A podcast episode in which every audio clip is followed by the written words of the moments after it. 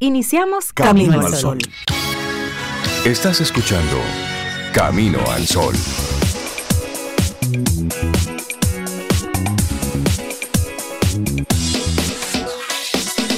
Comienza Camino al Sol. Muy buenos días y bienvenidos a Camino al Sol. Es miércoles y estamos a 31 de mayo, año 2023. Buenos días, Cintia Ortiz, Obeida Ramírez y a todos nuestros amigos y amigas Camino al Sol oyentes. ¿Cómo están? ¿Cómo va la vida? Hola Rey, yo estoy muy bien, muchas gracias. Mi vida yo pienso que va bien también. ¿Te ves bien? Sí, sí, me veo bien. Sí, sí, te ves bien. gracias, Vas bien, vas bien, Sol. Bien. Sigue ahí. Sigo Sí, ahí, sigue. sí. Hola Cintia, ¿y tú cómo estás? Yo estoy muy bien también. Qué Con bueno. ese sigue ahí. Quédate en ese Sí, carril. Sigue ahí. Qué bueno. buenos días, Rey. Sobe. Buenos días a ustedes, Camino al Sol oyentes. Feliz miércoles 31 de mayo. Ahora sí, hoy termina mayo. Sí, hoy termina Cerrando este este, quinto mes del 2023. ¿Y qué es lo que tiene el, bonita. ¿Qué tiene el 2023 que se quiere ir tan rápido? Bueno. Como que quieres salir corriendo de esto. eso sí. tiene Yo sus te diré que a mí me sale el 2022 todavía, a veces en la cabeza. sí. Ah, sí. Ah, pero tú estás bien. tú- Eso significa la edad. Eh, ¿Perdón? ¿Qué significa? Cuando usted piensa que el año va rápido, que usted está envejeciendo. Sí, se está poniendo viejo. Ya. Sí, sí, sí. Entonces no se ponga viejo, madure, crezca. No se ponga viejo porque se pone viejo una mata. ¿Eh? Sí, sí, sí. Se pone viejo un carro, se pone viejo. No, no, no. Usted va disfrutando su día y va madurando y Y va disfrutando madura. su día. Y ya. Y los días van, van bien. Van bien. Y esperamos que nuestros amigos y amigas Camino al Sol oyentes estén bien, contentos, con ánimo, con, con energía, que hayan pasado un buen martes. Martes bastante caluroso, por cierto. Sí. Hoy el miércoles pinta igual, con mucho calor, así es que agüita, protegernos, estará un poco nublado en algunos momentos. Pero es eso, porque mañana arranca oficialmente la temporada ciclónica. Mañana es. Sí, sí, sí, primero de junio. Y ya hay preparativos ahí. Sí, y por ahí, bueno, ya estamos observando a una a la primera tormenta por allá arriba en el Atlántico. Norte, sí, Ah, sí, sí. Estrenándonos de Sí, vez. estrenándonos rápido ahí. Pero ese está, ese está Uh. lejos, eso está por allá arriba. Pero sí, arrancando nuestro programa con esas, con ese buen ánimo y compartirte de inmediato nuestra intención Camino al Sol para hoy. Claro, y estamos en crecimiento. En Camino al Sol siempre estamos ay- ayudándonos y creciendo juntos, porque esa es la intención del programa. Entonces, la- lo que vamos a, a proponerte como tema central en el día de hoy, si tú no tienes tu tema, si tú no tienes tu intención, es enfoca tus prioridades y te liberarás de la carga de lo innecesario. Ay, Ay, sí. Arregla sí, esa sí. listica Tú otra sabes- vez. Tú sabes con los disparates encima que, que anda uno. Mira, si uno escribiera una Cosas lista no de las prioridades, tuyas. Sobre por todo. edad, a través del tiempo, por ejemplo, y esa lista, por ejemplo, tú ya con 35, 40 años, comienzas a mirar tu lista de los 15, de los 16, de los 17. y, ¿Qué tiene en la cabeza? De los 21, de los 20. Pero es la, es la preocupación de la edad, del momento, de lo que toca. Por eso Pero es que sí. no debemos minimizar lo que están pasando nuestros pequeños. ¿no? Mira esa es lo que tontería. les toca, es lo que no. toca en esa edad. Le toca Porque eso. si, si no nos hubiera tocado lo que nos tocó en ese rango de, de edad que mencionó Cintia, no fuéramos hoy lo que somos. Sí. No pudiéramos ver eso como, ¿y eso, ¿y en qué estaba mi cabeza? Es que cuando que- tenemos- esas decisiones Es que yo cuando tomé. tenemos 8, 9 meses, 10 meses, el gran logro es dar ese primer pasito. Claro. Es dar un paso. Porque es lo que toca por ahí. Tembloroso. Sí, tembloroso y te caes y vuelves ahí. Y, y la gente cuando tú das ese primer paso, los padres te aplauden Y se celebra. y se celebra ese primer paso. Después te echan un boche, tanto que se mueve, siéntate. Que... ¿Quién entiende la sí, vida? bueno, las cosas pasan. Pero es eso, en cada edad toca algo, en cada tiempo toca un algo y es vivirlo con toda la intensidad. Claro. Es eso. Entonces, Lo interesante y lo importante es que según vamos eh, alcanzando edades y madurando en el tiempo, de verdad revisemos esa lista de prioridades, Y que quitemos y agreguemos las cosas Exacto. que tocan en el momento que tocan. es decir, que nuestros problemas de los 40 no sean los de los 30. O sea, Que se supone que vamos 50 haciendo no sean- y vamos resolviendo y vamos teniendo problemas nuevos. Sí, te- tengamos nuevos retos, Pero usted estar todavía lidiando con cosas de cuando usted tenía 20 años, de cuando usted tenía 30 años, no, no, no, no, no. Ya usted pasó por ahí. Usted que tenga los problemas que le tocan ahora. Si ahora usted le toca visitar al cardiólogo, vaya, le toca cardiólogo. le toca chequear que la, que la 12.8 esté bien. No, y hasta uno para hacer su, su propio checklist. Vas a cumplir, por ejemplo, 30, vas a entrar en otra década. Bueno, pues de esos 29 y esos días que te quedan, mira, si queda una conversación pendiente, hácela, un perdido, perdón, una eso. llamada. Cierre eso y abra su década limpiecito, Limpiecito, con y así cuando lleguemos a los 40 y así a los 50 y empecemos una década limpia. Sí, así es que enfócate en tus prioridades y eso te va a liberar de la carga de lo innecesario y, te la- y también de la agenda que el otro te va poniendo. Ay, sí. Claro. No, no, no, usted quiere que yo haga eso, yo no lo quiero hacer. Pero yo no lo quiero hacer. Eso no va conmigo. No me toca. Sí, sé que uno es malcriado a veces. Con la vida. Eso no me toca y no quiero. bueno, hoy es el Día Mundial sin Tabaco. 31 de mayo se celebra el Día Mundial sin Tabaco, que es una efeméride promulgada por la Organización Mundial de la Salud, la OMS, en el año 1987 y tiene como objetivo principal hacer conciencia, informar a las personas sobre los efectos nocivos y letales del consumo del tabaco y de la exposición pasiva al humo de esta sustancia. Es decir, una cosa es el humo y otra del que y el como lo consu- el que lo va consumiendo y otra cosa es es- ese fumador pasivo, el que está al lado, que también se afecta Claro. en mayor o menor medida, pero también se afecta. Entonces, mira, hemos avanzado bastante. Porque tú te acuerdas que antes la gente fumaba en cualquier lugar, cerrado, sobre todo en los aeropuertos. Y yo veo ahora que hay lugares que usted solo fuma en la terraza, que está abierta. O en los aeropuertos han creado un espacio como una, como una pecera. exactamente, sí, para... Fumen entre ustedes, va, tránquense ahí.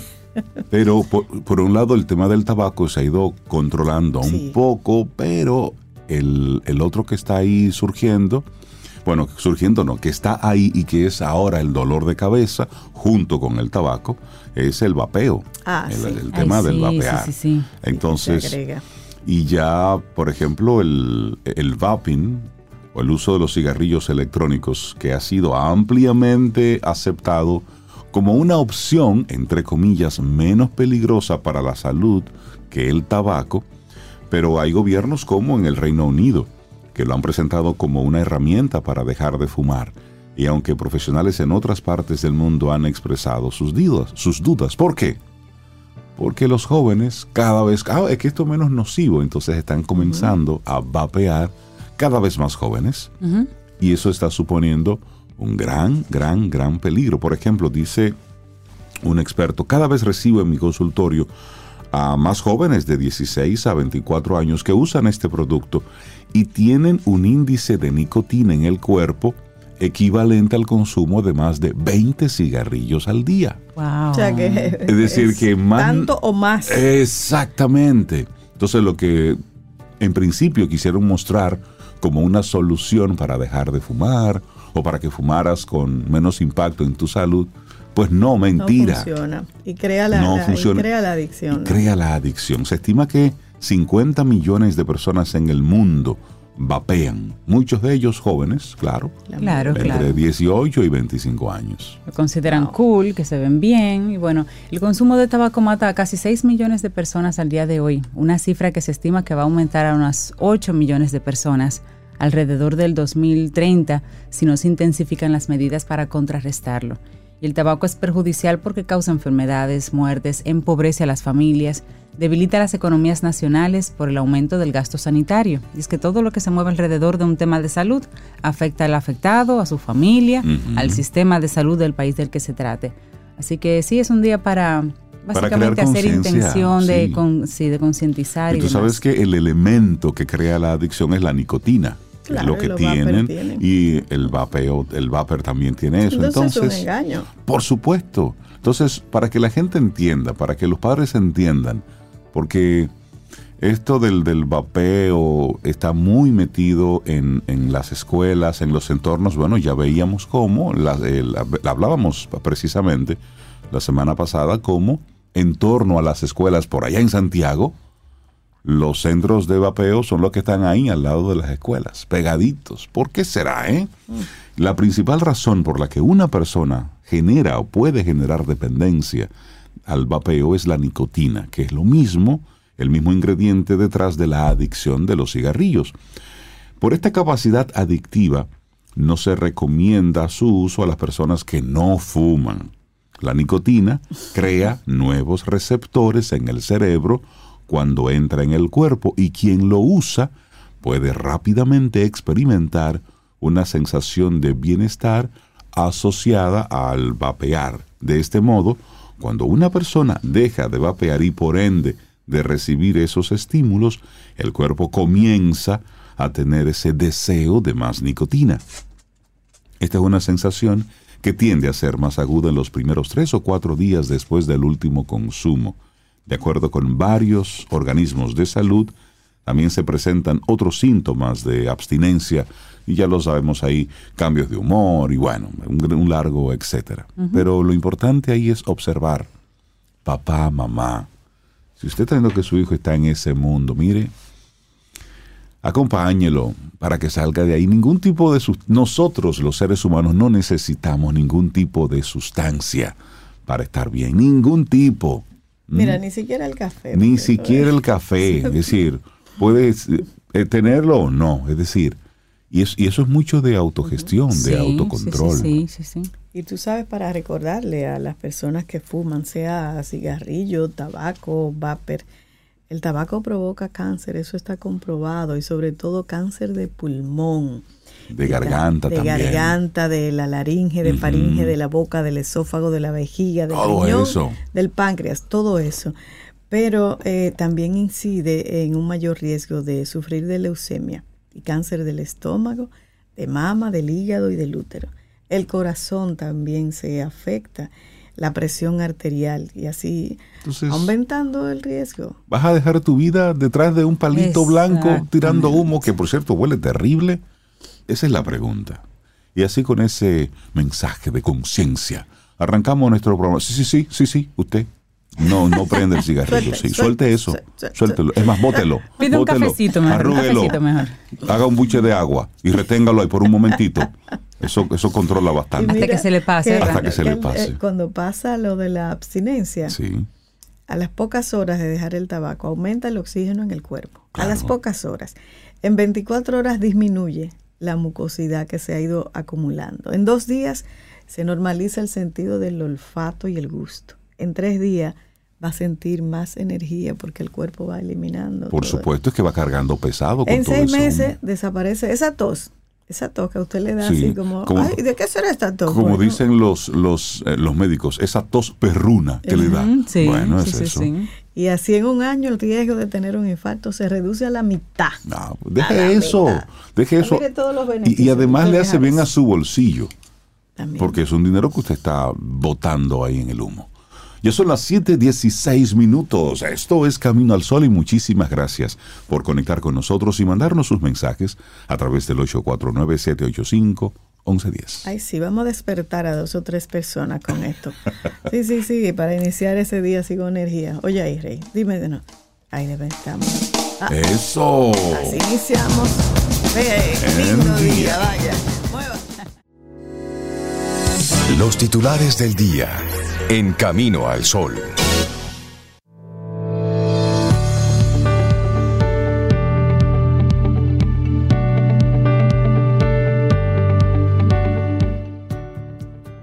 La clave de la sabiduría es tener las prioridades claras. Stephen Covey. Tener las prioridades claras, eso sí que es importante. 7.23 minutos vamos a compartirte algunos de los titulares que recoge la prensa en el día de hoy.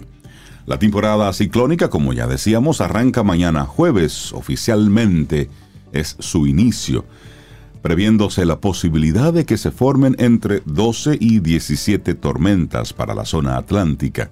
De estos fenómenos, expertos en meteorología creen posible que seis se conviertan en huracanes. La Oficina Nacional de Meteorología ya informó que está preparada para estas eventualidades. En este contexto, El ente ha mejorado sus sistemas de comunicación. La temporada de huracanes inicia el primero de junio y su estado activo permanece hasta el 30 de noviembre de cada año. Se ha informado de que los sistemas o equipos están siendo instalados en todo el territorio y esto va a facilitar la recepción de informaciones sobre los microclimas en el país, entre estos aquellos de lugares donde les resulta difícil acceder a los ciudadanos. Así es que, ya lo saben, mañana arrancan los seis meses de la temporada ciclónica. Ay, Dios mío, seis meses además. Bueno, vámonos a educación. Y es que el ministro de Educación, Ángel Hernández, aseguró este martes que los cerca de 13 millones de libros de textos escolares elaborados por las universidades y academias a través del proyecto Libro Abierto estarán listos para el inicio del próximo año escolar. La impresión estará en el tiempo oportuno la licitación ya se subió y usted la puede ver en el portal transaccional del gobierno. Eso expresó el funcionario al responder preguntas al respecto luego de recibir en un acto celebrado en la sede del ministerio las muestras de los textos que se planean imprimir y entregar a los estudiantes del sector público para el año escolar 2023-2024. En la actividad, Hernández recibió de representantes de distintas universidades y academias paquetes de libros que no fueron abiertos, de las asignaturas básicas en todos los niveles, lengua española, matemáticas, ciencias sociales y ciencias de la naturaleza, así como de educación artística, formación integral humana y religiosa, educación física e inglés. Eleuterio Martínez, presidente de la Academia de Ciencias, destacó que los contenidos de los libros fueron elaborados por renombrados académicos, entre ellos el ingeniero José Manuel Mateo, las profesoras Felicita Heredia y Dominica Ramos, así como el físico Moisés Álvarez.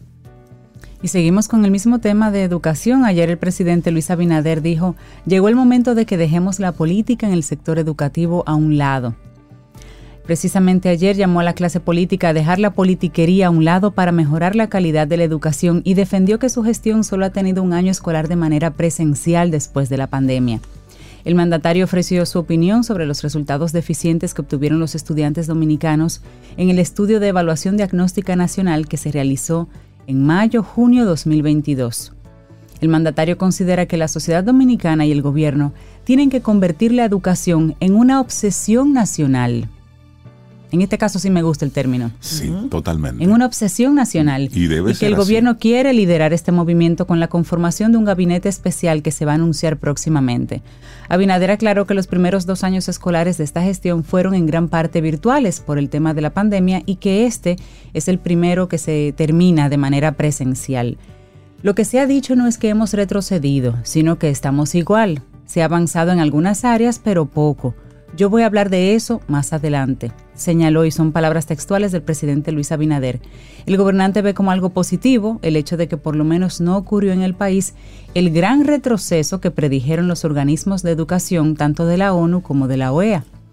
resaltó que la educación es responsabilidad del gobierno a través del MINER, pero que tiene que ser compartida con toda la población dominicana, desde la base de la familia, los profesores, los padres y los amigos de la escuela, y muchas otras instituciones. Pero no quiero que me le eche agua al vino. No quiero que me le eche agua a este vino. Este vino está bien purito y el tema educativo en nuestro país debe ser mirado de frente, porque esto es algo que venimos arrastrando desde hace décadas. Si bien es cierto que estuvo el tema de la pandemia, no es menos cierto que estamos arrastrando problemas históricos. Sí. Esa es la realidad. Y debemos, sí, ser obsesivos con este tema, y me ocupa un poquitito la creación de un gabinete para esto. Ahí tenemos a Educa, tenemos al Ministerio de Educación, tenemos a los profesores también congregados. Crear otro elemento adicional. También las universidades tienen un espacio donde discuten estos temas. Poner otro elemento más es crear más burocracia. Y mientras más burocracia tenemos, menos acción hay.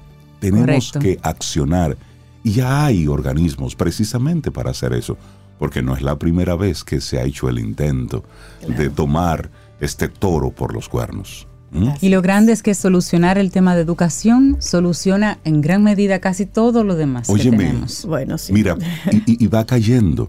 Y Sí, esto, se va acomodando todo lo demás. Sí, y, y esto va, va, a- va mucho más allá, va mucho más allá, porque el tema educación en República Dominicana, ¿saben por qué debemos prestarle tanta, tanta, tanta atención? Porque el desorden que estamos viendo, que estamos viviendo como país, lo estamos exportando. Ay, ay, ay. Ayer veía yo con mucha vergüenza, por cierto, una serie de imágenes en el Alto Manhattan, como dominicanos estaban realizando carreras de esas ilegales, de las que hacen aquí en la circunvalación. Bueno, pues allá Por igual. Allá estaban igual, disfrutando y haciendo el, trama- el tremendo desorden que la policía de Nueva York tuvo que utilizar hasta helicópteros ¿Cómo va para poder controlar, Controlar. esta locura de todos estos pasoleros, vehículos ilegales en Estados Unidos. Bueno, de hecho ahí estaba eh, el Alfa, el artista, este artista dominicano Urbano, sí. que fue reconocido y aplaudido hasta en el Palacio Nacional y reconociéndolo Como un joven no sé como qué, un- sí, sí, sí. como un ejemplo de la juventud. Bueno, pues ese ejemplo de la juventud estaba igual en una En pasola, pasola, por allá. repartiendo dinero entre la gente y causando un gran caos en Nueva Eso, eso es York. vergonzoso. Eso da vergüenza. Eso a mí me da vergüenza. Y di- entonces el titular es Dominicanos crean el caos en la Gran Manzana. Entonces, y eso es educación. Mira, a mí me pasó una vez en, una, en, en- en Colombia, creo que fue, que, que conversando con una persona al final me dijo, pero que tú eres dominicana. Pero es que los dominicanos no son así. Y yo le dije, ¿qué, qué, qué dominicanos ¿Cuál tú es? estás A mí- A mí conociendo? me pasó eso Y también. ese, y ese- y ese es un tema de educación. Mira, y lo que estamos exportando, lo que la gente está conociendo fuera. Y ahí el tema es educación. Edu- esos desórdenes es educación lo que hace falta. Un trato totalmente distinto. Bueno, du- durante el fin de semana, también en un parque, pues unos dominicanos se enfrentaron, exportando, el, se, se sigue exportando ese desorden para allá. Y eso ahí, el resumen, educación es lo que nos hace falta. Así es que hay que prestarle atención a eso. Sí, Sí, como sí, tú sí. dices, que no le echen agua al vino, eso hay que, yo no sé, tiene que dar medidas concretas. Por supuesto. Y esto a largo plazo, ahí no nos perdamos, que no es en 5, 3 o 10 años que vamos a ver resultados. Pero eso venimos diciéndolo y escuchándolo hace 20. Sí, y, y lo digo- hubiéramos resuelto no, ya y- y o digo- fuéramos en vía A. Sí, no echarle agua al vino porque Sí. este gobierno le encantan los programas de televisión, le encantan, a la- no, y le encanta hacer de inmediato un, una presentación de un megaproyecto con unas carpas grandísimas. No, no, no se trata de eso. No se trata de eso. Se trata de plan concreto, que no tiene que ser anunciado a toda la población lo que vamos a hacer. No, no, no, no, no, no, no. Es hacer. No, no, no. Porque son. eh, eh, Es una mesa de trabajo lo que necesitamos. No es una gran comisión, es una mesa de trabajo. Lápiz y papel, ¿qué es lo que vamos a hacer? Se Y salga con un plan de acción y ese plan de acción Y se ejecute. comenzar a ejecutar. Y que, mira, que no lo anuncien, que comiencen a hacerlo. Eso es lo que necesitamos. Y que, y que sea esa mesa de trabajo diversa, que Por supuesto. Porque hay que entren los diferentes sabes, actores. Ahí Aquí hay mentes Mira, para ello. Ahí debe Claro. entrar el sector empresarial para crear y tener el, el Claro. técnico que necesitamos, el profesional que se necesita, porque es que debe crearse un, un plan país. Y del lado de Ahí iba. empresarial se han hecho estudios de Sí, qué es lo que sí, se necesita. Claro. Ahí- Claro, no es ahí que la va. academia se conviertan en proveedoras pero- ciegas de pero solo es- de un empleado, porque tiene que ser un ser es- humano. pero eso fue Pero completo. una visión país, como dice Rey. Yo recuerdo que, que se han manejado en muchísimas ocasiones reportajes sobre el tema de Taiwán. Taiwán era una islita pobre, arrocera, Taiwán y nada más. Ellos se sentaron a crear un plan país y qué tenemos nosotros, qué podemos exportar o en qué nos podemos enfocar.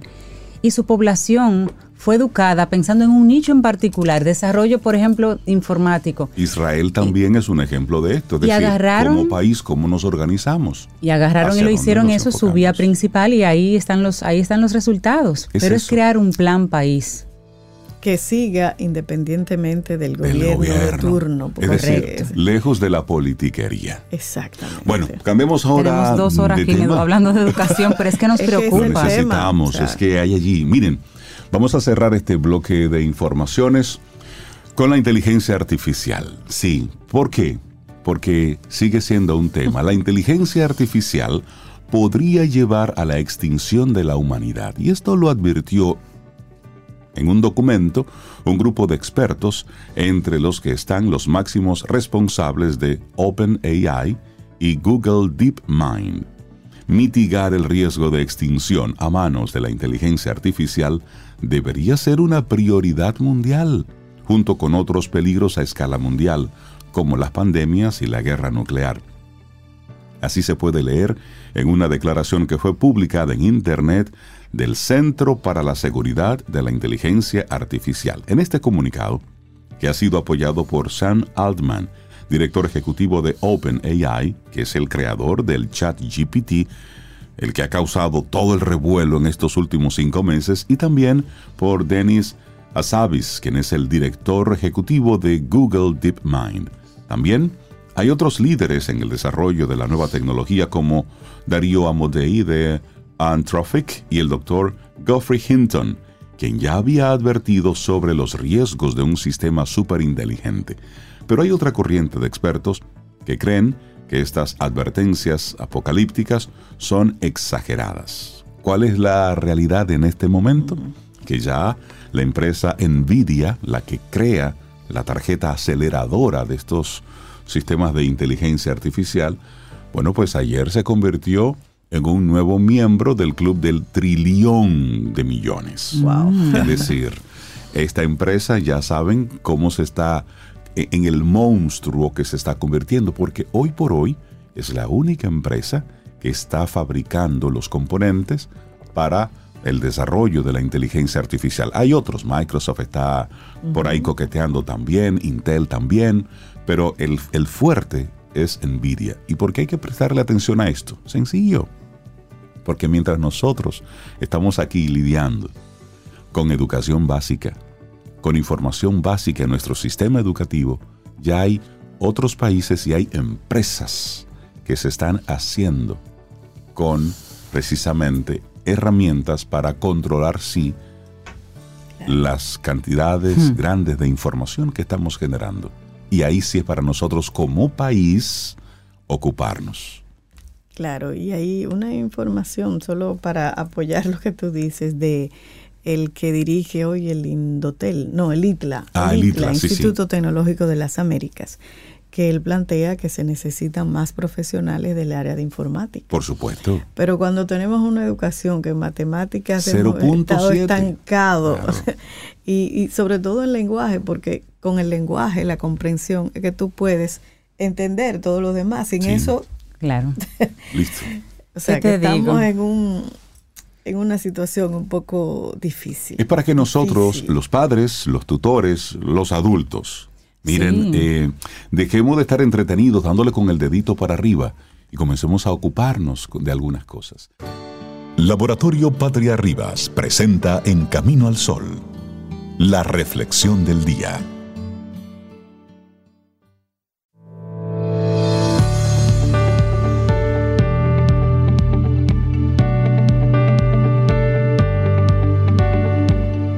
Y esta frase es un muy buen consejo de Richard Carson. No dejes que lo secundario te impida alcanzar lo fundamental en tu vida. No seas cositero. Ay, ay, ay, no dejes que lo secundario, esté por ahí. Te quite lo fundamental, Tenemos te, que ir a, entretenga. a, repasar aquel libro que en los años 90, por ahí, se hizo muy famoso y se utilizaba casi en todos los talleres empresariales de lectura obligada. ¿Cuál era? Los siete hábitos de la gente altamente efectiva. Ese libro es muy bueno. Muy bueno. Y tiene un ejercicio ahí de hacer el cuadrante de lo importante, lo no importante, lo urgente. Sí, eso ese, es importante. Ese libro vamos a repasarlo. Sí, entonces en esa línea vamos a ir reflexionando técnicas para clarificar tus prioridades, porque si a ti te cuesta clarificar tus prioridades, si tienes la sensación de que todo es importante y de que no llegas a nada, pues entonces vamos a reflexionar al respecto. Mire, aunque esto no lo crea, los días tienen 24 horas. 24 para todos, para todas son 24. Pero a veces desearíamos que tuviera 30. Yo no. Pero algunas personas. Tú con 24. Sí, no, los 24 son suficientes. Somos esas personas que se acuestan cada día insatisfechas porque sienten que no han cumplido con todo lo que deseaban hacer. Esa sensación, la de no poder llegar a todo lo que nos proponemos, puede ser frustrante y ser el sustrato de buena parte de nuestra ansiedad. El mundo, nuestras tareas y objetivos cotidianos se nos amontonan, cuesta diferenciar lo prioritario de lo secundario y en ese intento por abarcarlo todo, no llegamos a nada. Y a menudo nos dicen aquello de, no debes morder más de lo que puedes masticar pero lo cierto es que no siempre somos buenos en eso de saber hasta dónde podemos llegar. El tiempo que tenemos es limitado, al igual que nuestras energías. Por esto, saber clarificar prioridades no solamente es un modo de ser más eficientes, es un mecanismo para mejorar nuestra salud mental. Porque algo muy común es criticarnos a nosotros mismos cada vez que no llevamos a cabo todo eso que programamos. Es momento de dejar de hacerlo. Vamos a aprender una serie de recursos para vivir mejor. Y comencemos con técnicas para clarificar las prioridades. Así es, hasta no hace mucho en el campo del desarrollo personal se valoraba la importancia que ponemos de ponernos metas a largo plazo que fueran significativas y que también por supuesto fueran motivadoras. Sin embargo, en los últimos años estamos viendo el coste que tiene el ver cómo fracasamos en nuestro intento por conquistar esos objetivos. Una investigación de la Universidad Técnica de Darmstadt destaca en el efecto que tiene el no poder conquistar esos sueños que nos marcamos. Tal vez parte de nuestro bienestar emocional está en ser más flexibles con nuestros objetivos y sobre todo en saber clarificar las prioridades. En un contexto casi siempre incierto, vale la pena irse más a lo seguro. La selección de metas y de prioridades sintonizadas con valores, con propósitos, nos permiten navegar mejor por el día a día y, ¿por qué no?, hasta lograr muchos de nuestros deseos. Entonces, iniciemos cambios, apliquemos, por tanto, una serie de estrategias para clarificar qué es prioritario y qué es secundario en nuestras vidas. Así es que lápiz y papel para que eso se conecte directamente con el cerebro. Claro, y aquí viene lo primero. Identifica tus valores. Mira por dónde comenzamos. Identifica tus valores. ¿Qué es lo que de verdad te importa, te define y da sentido a tu vida? ¿Qué es eso? En ocasiones lo olvidamos. En esta cotidianidad tan frenética y demandante, a menudo dejamos de lado nuestros valores y respondemos por mera inercia, sin valorar si aquello que estamos haciendo se ajusta a nuestros principios y a nuestros deseos. Así es que párate un, un instante y toma conciencia de esas bases que deben edificar y dirigir tu vida. Una de las técnicas para clarificar tus prioridades es recordar cuáles son tus valores. Una segunda técnica asigna un horario a esos valores que has identificado. Tus jornadas deben organizarse con relación al tiempo que ofreces a cada valor que tú mismo identificaste. Pongamos un ejemplo. Tienes un trabajo que te define porque representa dos de los valores que más aprecias, justicia y compasión. Por ejemplo, eres un abogado de oficio, ahí se junta como eso.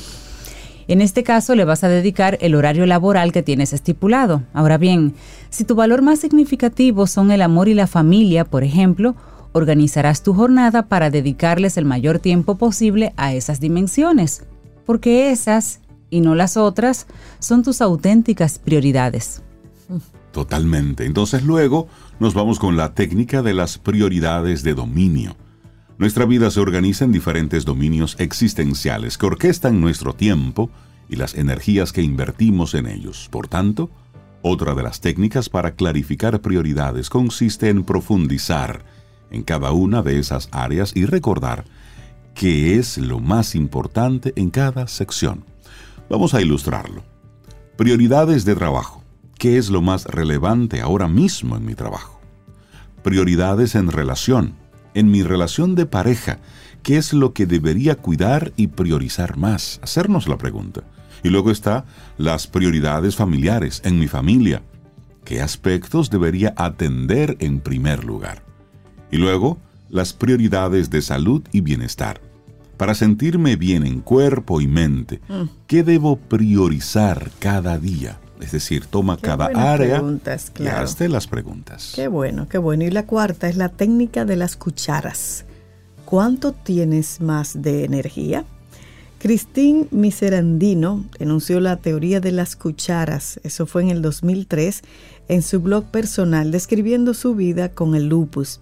Según esta propuesta, cada persona dispone un nivel de energía y este siempre tiene un límite. Debemos saber en qué momento del día tenemos mayor energía para poder llevar a cabo esas tareas que son prioridad. Es necesario recordar que en ocasiones nuestra mente nos pide hacer más cosas de las que nuestro cuerpo puede llevar a cabo.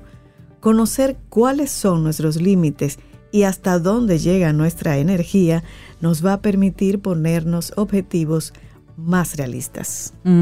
Muy importante. Y bueno, la quinta técnica es planificar. Tus prioridades pueden cambiar cada día. Nuestras responsabilidades pueden cambiar según el día de la semana. Y a ello debemos añadirle otro factor, los imprevistos. Es decir, lo que hoy era prioritario, mañana puede pasar a un segundo plano. Por tanto, para poder asumir esos cambios debemos estar también mentalmente preparados. Tener un enfoque flexible, capaz de adaptarse a esas variables, es una herramienta en la que deberíamos trabajar. Por ello, nos puede ser de gran ayuda llevar un diario en el cual registrar cuáles serán las prioridades del día siguiente. Esto nos va a permitir planificar tareas, gestionar mejor el tiempo y seguir y sentir que estamos teniendo buen control sobre nuestra vida. Así es, entonces, integrar con eficacia las técnicas para clarificar prioridades, sí, esto requiere tiempo, pero también requiere un compromiso fuerte con nosotros mismos.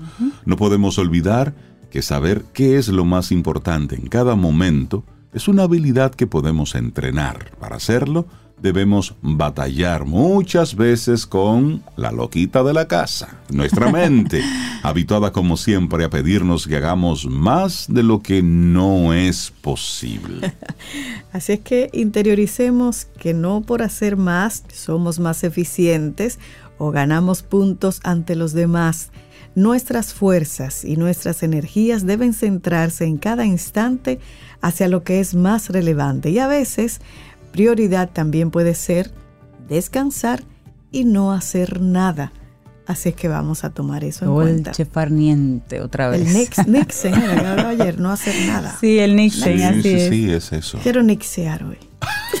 Bueno, cinco técnicas para clarificar tus prioridades. Un escrito de Valeria Sabater que lo compartimos aquí hoy en Camino al Sol. Laboratorio Patria Rivas presentó En Camino al Sol, la reflexión del día. Te acompaña Reinaldo Infante. Contigo, Cintia Ortiz. Escuchas a Sobeida Ramírez. Camino al Sol.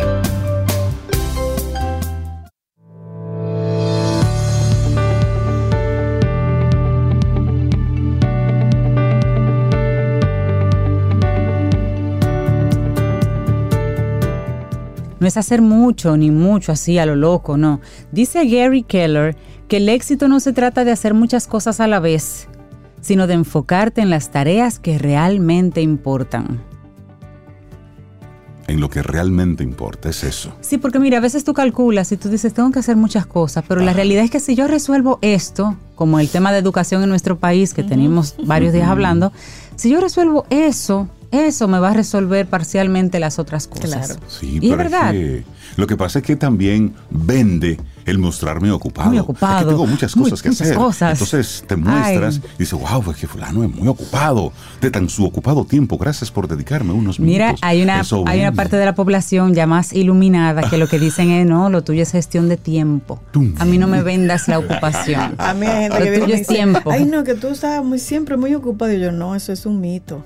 Eso es un mito. ¿no? Eso es un Pruébame mito. a ver. Claro, pregúntame. Pregúntame. Pregu- invítame. Ahora el, asunto, ahora el asunto es si yo quiero o no. Entonces, si quieres Hay un componente de eso muy alto. Sí, porque ahí es donde tú estableces cuáles son tus prioridades. Tus prioridades, Es decir, y ahí, ahí- tu No, que no te compromiso. llamé porque tú siempre estás. no. Bueno, eso es un tema. No, no, no, llame. no me dejes Entonces, sí, bueno, porque- y hay buena forma para introducir a nuestro próximo colaborador, Por- amigo. Por, supuesto.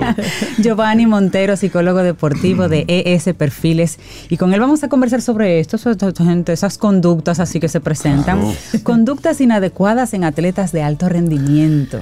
Sí, sí, realmente. ¿Cómo estás, Yoba? Bien, todo bien. Buenos días, buenos días. Bueno, Buenos días. no sé. A lo que vinimos.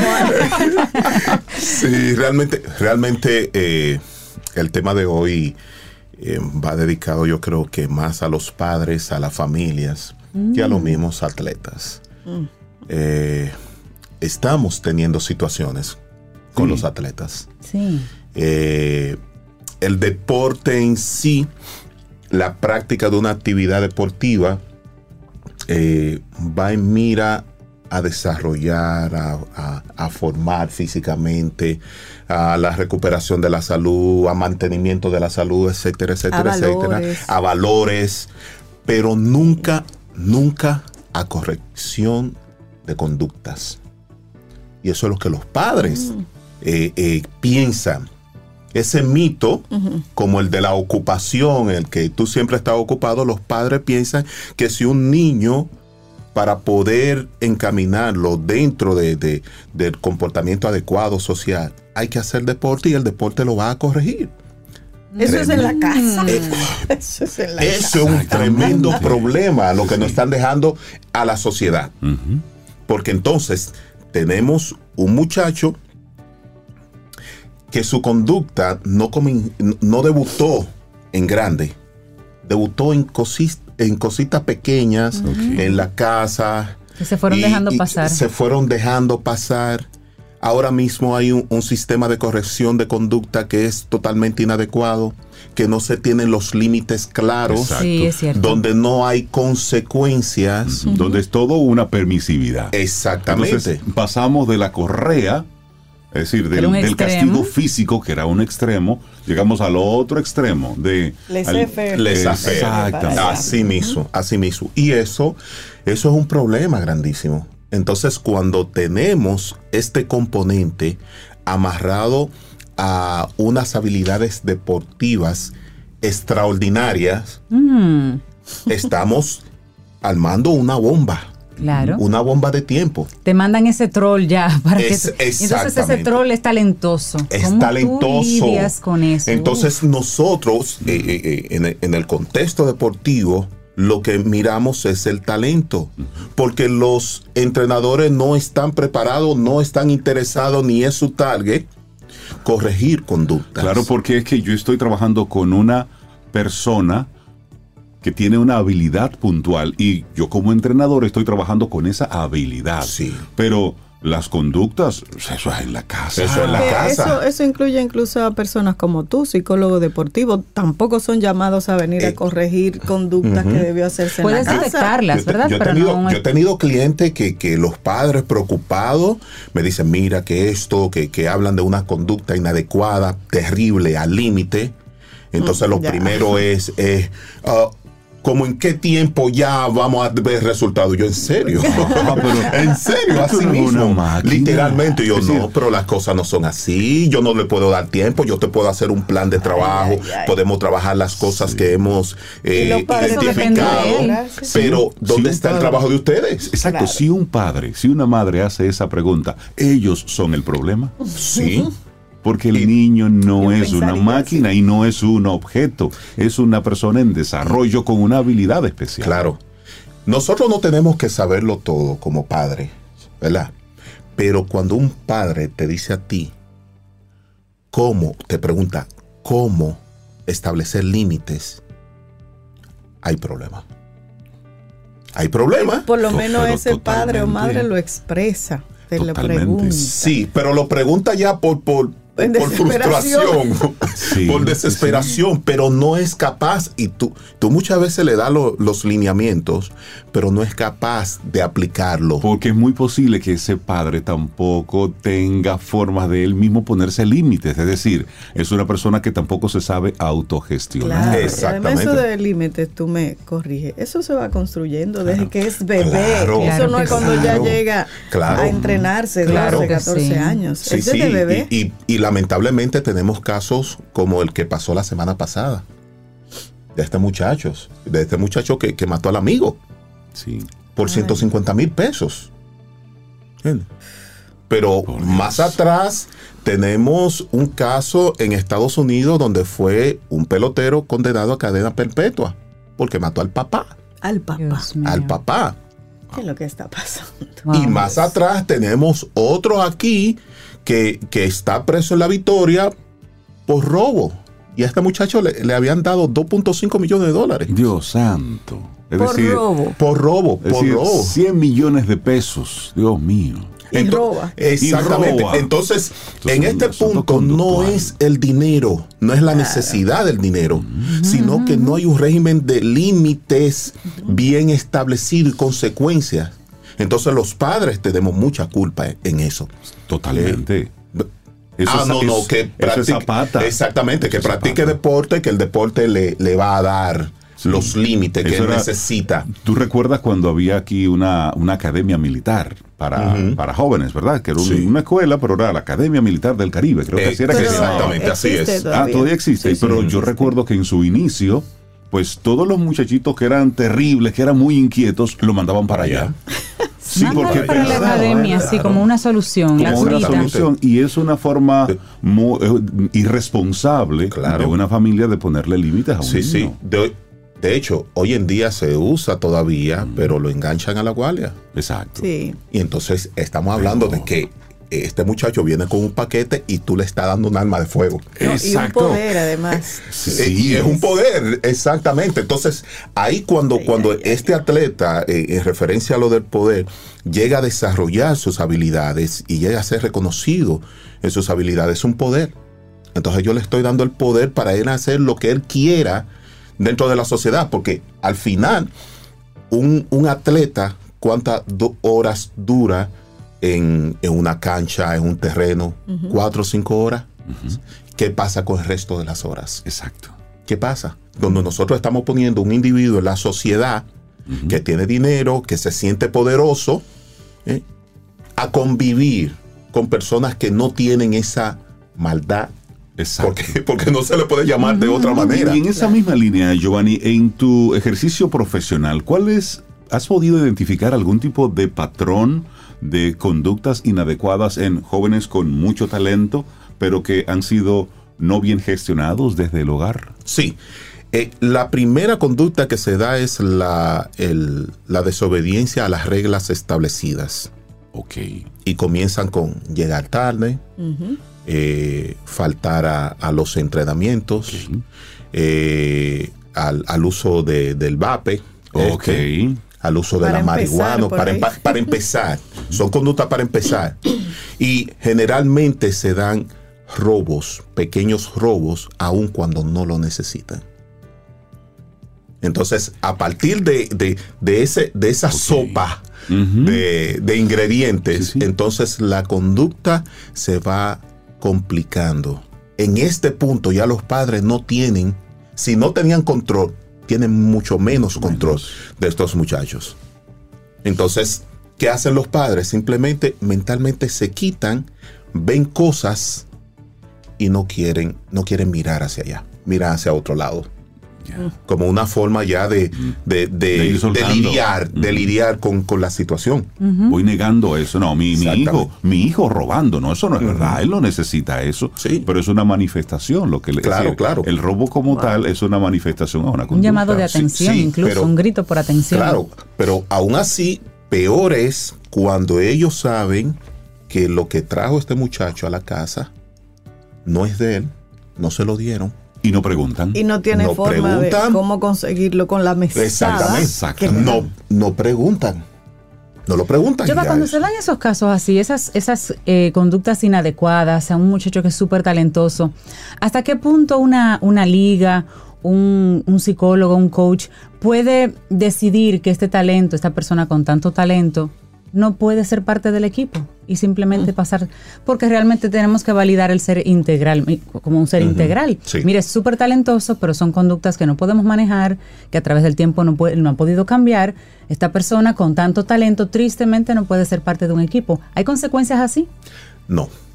Lamentablemente no. Imagínate. Lamentablemente no. Si tiene un buen brazo y corre rápido, Sí. entró. Eh, sí, ya, Imagínate. exactamente. Entonces, yo he estado en reuniones con coaches, ¿verdad? Donde dice, no, bueno, es que este muchacho en un momento tiene que terminar de explotar su talento, minimizando de una manera su, su Los comportamiento. demás elementos. Y- Es decir, seguimos viendo a ese joven como un objeto. sí, sí, un sí. objeto Número. que tiene que dar un resultado. Y no me importa si la persona se pierde en el camino, Es- mientras me dé el resultado. Es que lamentablemente duro, ¿eh? Lamentable. Estos muchachos en nuestra sociedad Sí, son un objeto. No lo podemos llamar de, otra, manera. No lo podemos llamar porque lo son. Una Entonces, ficha. ¿qué, se, qué se persigue? Se persigue un resultado. Por eso todo lo que hacemos está en, en base en, en conseguir el resultado, no en un proceso de desarrollo. Eso no es cierto. Pero, Pero dime entonces por favor, papá- para no perder la esperanza, que sí ha habido casos en que el muchacho puede mejorar su conducta y seguir con su talento y seguir desarrollándose de una manera más sana. Existe. Sí, claro, claro. Dame la muchísimo, sí, por sí. favor. Muchísimo. Y nosotros hemos tenido, nosotros hemos tenido la oportunidad de trabajar muchachos y cambiar su conducta. Ok. Pero eso es un trabajo mancomunado entre, entre los padres, entrenadores, el mismo atletas y nosotros. Y la familia. Sí, la familia, todo involucrado. Entonces ahí sí se puede lograr, porque muchas veces los comportamientos inadecuados de estos muchachos es un llamado de atención. Necesito esto, pero no sé cómo llamarle, Exacto. me estoy sintiendo de esta manera, no sé identificar esta emoción, quizá es nueva para mí, Sí. quizá tengo mucho tiempo con esta emoción y no he sabido lidiar con ella. Entonces cuando tú encuentras significado, cuando tú encuentras respuesta a esos, eh, a, a esas emociones, entonces tú comienzas a entender de dónde viene. Porque justamente eh, en, la, eh, en esta misma semana yo me senté con, con un muchacho, un tipo talentoso en lo académico y, y en, y en lo deportivo. Y yo le hice una sola pregunta. ¿Cuáles son tus pensamientos límites? Él se queda mirándome. Le digo, ¿cómo tú te hablas? Una te pregunta profunda, ¿Qué te Giovanni. Sí, ¿Qué te ¿cómo tú te hablas? Entonces, no pudo llegar ahí y le dije, mira, en este listado, escoge aquellos pensamientos que tú tienes. Y comenzó y escogió dos. Y uno de ellos era que él tiene miedo de, de quedarle mal a su papá. Ya. Eso es Y por ahí empezamos y por ahí se, se destaparon muchísimas cosas. Depresión. ¿Por qué? Expectativas, Porque el papá toda la vida le vendió a este muchacho su historia de éxito. Porque ahí Ay, debemos ay, tener sí. cuidado. Ay, ¿qué ¿Qué, contamos? qué historia de éxito se, se construye sin los fracasos? Ninguna. Ninguna. Yo no conozco ninguna. Ninguna. Ah, pero a nuestros hijos nosotros te queremos Exacto. crearle esa historia de éxito para que vean que, que tú por ahí, si coges por ahí, tú vas a tener éxito. Y no permito fracaso. Por lo menos eso es, es el Sí, mensaje sí, que le queda a los wow, qué duro. ¿Qué le decimos a nuestros hijos? Sí. Y cómo, como padres, cómo nos vendemos a Exact- nuestros hijos. Exactamente. Claro. Exactamente. Y es así, y es así. Entonces, tenemos que ser honestos. Tenemos que ser honestos. Y yo tuve esa conversación con, con una de mis hijas, le- eh, eh, la, la segunda, y, y le dije, ¿cómo tú me percibes a mí? Me dijo, no, tú eres un tipo inteligente y esto y lo otro. Ok. Y si yo te digo que cuando yo tenía tu edad y más pequeño, yo tuve muchísimos problemas en la escuela. y yo me quemé en, en materia. Y, y hubieron reuniones con mis padres por el asunto académico. ¿Qué, papi? ¿Cómo va a ser, papi? No, en Tú. serio. Sí, sí. Entonces, yo no espero de ti que tú seas perfecta y que tenga todos los logros o que emule a tus hermanos. No, sé tú. Claro. Y eso fue previo a tomar un examen de admisión en una institución. Ok. Y esta niña hizo. Bajó, bajó la presión. Bajó. Y seguro le fue mejor incluso en el examen porque Sí. ya tú vas más tranquilo. Sí, sí, sí. Pero mira, ese, esa, ese regalo que nos haces en el día de hoy, Giovanni, con este tema de las conductas inadecuadas en los atletas de alto rendimiento, nos llevan a un, a un origen muy duro, que son las expectativas que nosotros los padres le vamos creando a estos muchachos. Porque de repente, sí es verdad, él, él es muy talentoso, pero le gusta la práctica deportiva como un gozo, como una Sí, sí, sí. diversión. Sí, pero lo que quiere ser es dentista. Por sí. ejemplo, no y está cargando con esa mochila Claro. y la forma de él mostrar su, su no aceptación de eso es con siendo indisciplinado, Las siendo conductas. irresponsable, llegando tarde. Claro. Exactamente. Y muchas veces lo hacen por salir de la casa. Exacto, para O- no o- vivir o- lo que está pasando. Exactamente. O por crear lazos sociales. O como ustedes los dos decían ahorita, es un grito desesperados de miren, Ujú, mírenme, yo estoy aquí. Estoy- existo. Y pregúntenme. Sí. pregúntenme a mí, no planifiquen sin mí. Exacto. Así es. Oye, va, qué, Qué buen, fuerte. qué buen regalo, como dice Rey. Conductas Sí. inadecuadas en atletas de alto rendimiento. Lo importante es que el ser humano siempre se puede trabajar, siempre se puede mejorar. Hay ayuda allá afuera, las conversaciones son valiosísimas y se pueden solucionar las cosas. Y la Sí. gente, ¿cómo puede conectar contigo y con ese perfiles? A través del Instagram, perfiles, asimismo, o a través del teléfono 809-750-0716. Giovanni Montero, psicólogo deportivo de ES Perfiles. Muchísimas gracias, Giovanni. Gracias a ustedes. Buenísimo el Un tema. abrazo, un abrazo. Gracias. Tomémonos un café. Disfrutemos nuestra mañana con Rey, Cintia, Soveida, en camino al sol.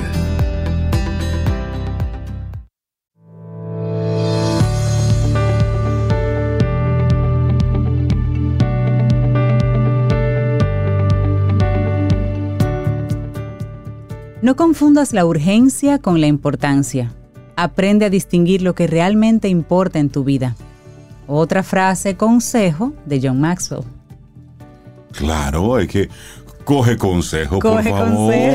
Coge consejos. Mira, y tú que mencionas a John Maxwell, tenemos un encuentro la semana que viene con un, con un nuevo amigo aquí en Camino al Sol, con Raúl Burgos. Él es un empresario, un, dominicano que ha compartido sus experiencias en el mundo empresarial, en el mundo del, del emprendimiento y en el mundo del liderazgo con muchísima gente alrededor del mundo. Entonces con él vamos a tener una conversación en Chao Café Teatro el próximo 7 de junio a las 6 de la tarde. Es una conversación que tendremos con él. Vamos a hablar precisamente sobre un proyecto que él tiene que se llama Un Momento para Líderes, donde él está compartiendo informaciones para, Para emprendedores. emprendedores, gente que quiere conectar con esa, con esa corriente. Entonces, la entrada es, es abierta, pero debes registrarte. Entonces te invitamos a que entres a Chao Café Teatro, a la página de Chao, y ahí identifiques el, ese encuentro, te registras, haces clic, y bueno, pues estaremos juntos conversando ahí un, un uno a uno ahí con, con Raúl Burgos. Así es que te esperamos. Ya estamos así, llenitos, bueno, llenitos, bueno, pero... bueno. Raeldo pone una silla adicional y nos juntamos ahí, seguimos Unos conversando. y unos cojines piso. lo hacemos en el piso, no importa. Queremos así ver ese, ese salón así, bien lleno de gente que quiera conectar con esos temas. Y, que- y- y que lo pidió usted. Exactamente, oyente, usted fue el que se puso de pidió, sabroso. pues ahí lo tiene. Así que vamos para allá. Así es, que sabroso. bueno, lo que sí es sabroso es el tema que, los temas que esta colaboradora siempre nos trae a Camino al Sol. Son temas con mucha carne, como ella dice, ricos, que te, que te permiten sacar mucho contenido para tu para tu crecimiento personal y sobre todo para el crecimiento de tu negocio, no de tu hobby, no, de tu negocio. Caril Taveras. Puede ser un hobby. el ¿Qué negocio. puede? No, no, no, hay que, hay que cruzar, hay que Un cruzar la que se monetice. Hay que cruzar la Ah, acera y pasarlo hobby que negocio. se monetice. Eso es así. Porque con el hobby tú siempre crees que ganes o no ganes está bien. Hay que moverlo Sí, a sí, sí. negocio. Así es. Y mira, Caril, experta en estrategia comercial, conferencista en temas de transformación de mercado, siempre trae también los temas digital, marketing estratégico. Contigo aprendemos mucho, Caril. Ay, Gracias por ser parte de, de Camino al Sol. Y hoy nos traes este tema de la importancia de la formación continua y la educación en el desarrollo de la carrera. Uf, eso es básico. Y déjenme contarles que realmente de eso para mí se trata eh, todo el mundo profesional. Eh, desde el storytelling les cuento que ha sido parte de mi estrategia de desarrollo de carrera y como persona. O sea, desde muy joven entendí que tenía que invertir en mi tiempo y recursos en mi crecimiento profesional, pero en este momento todavía es mucho más importante porque el mundo está cambiando de forma vertiginosa, eh, no se detiene. Eh, esto va a más, o sea, cuando las personas nos preguntan, pero, pero es, es que todo el tema de la pandemia aceleró, pero en algún momento vamos a entrar en un... No, eso no va a volver. No, señor. Eso no va a regresar. Y eso pasó. Ya estamos en otra etapa. Eso no va a regresar. Entonces, Claro. eh, capacitarse, autocapacitarse, pero capacitarse de la mano de profesionales es muy recomendable en este tiempo. Tenemos que asegurar que estamos garantizando nuestra empleabilidad. Y eso es importantísimo, porque las personas hoy entienden que su experiencia lo es todo. Es mucho, pero no lo es todo para el mundo futuro. Tenemos que incorporar a nuestra experiencia todos estos conocimientos nuevos que nos van a ayudar pues a garantizar que estamos hablando los temas eh, de valor en este tiempo. Además estamos en ante la realidad que todo está siendo cambiado, modificado, transformado. Antes recuerdo que decían que tú debías actualizarte cada cinco años. Pero luego dijeron, bueno, tienes que actualizarte cada dos años. ¿eh? Ahora debes estar actualizado constantemente. Porque lo que hoy es, mañana, Mañana ya no, lo es. Escuchándolos a ustedes dos, recuerdo que desde hace como una semana hay un anuncio que me persigue en las redes. No importa Ah, en yo te voy a explicar por qué. Eso se llama remarketing. Pero tú sabes lo interesante que es inteligencia artificial aplicada a la educación. Ya lo sabes. ¿Has estado buscando información sobre ese tema? Por supuesto. leyendo. Pero lo que me llama la atención es eso que tú dices de que hay que mantenerse actualizado. Yo me digo, ¿será el universo diciéndome que haga ese taller? Tienes que, tienes ¿Verdad que, sí? Tienes que. y lo voy a hacer. Tienes que. Eso se, eso se llama remarketing, eso es una parte de la estrategia de marketing digital, te sé, persiguen. claro. Pues bueno, ¿qué, ¿qué sucede? ¿Qué sucede? Nosotros típicamente íbamos a una carrera de cuatro o cinco años, el grado, digamos, luego trabajábamos un par de años y nos íbamos al posgrado y luego nos queríamos actualizar un poquito más y hacíamos una maestría un poco más enfocada. Algunos más eh, disciplinados llegan a su PhD, lo cual yo felicito. Este, y con eso sentíamos más nuestra experiencia, que estábamos lo suficientemente equipados para, para poder hacerle frente al mundo empresarial. Pero resulta que así como nuestra amiga Sobeida eh, ha estado buscando información puntual de temas que son de mucho interés, la especialización y microespecialización está siendo muy relevante en este tiempo. Entonces, yo no te estoy diciendo, Camino al Sol Oyente, que ahora debes volver a la universidad y hacer un grado o una nueva, una nueva carrera o un proyecto, un programa que, que te lleve un proyecto de 18 a 20 meses de tu vida. No, es que busque la manera de entender cuáles son los temas que le agregan valor a tu experiencia profesional y te hace una figura destacable en el entorno. Y miren, yo les voy a contar un secreto y se lo decía a mi hijo mayor en el día de ayer. La manera de yo mantenerme actualizada de forma constante y poder ayudar a nuestros amigos, a nuestros clientes en estos temas es enseñando. Claro.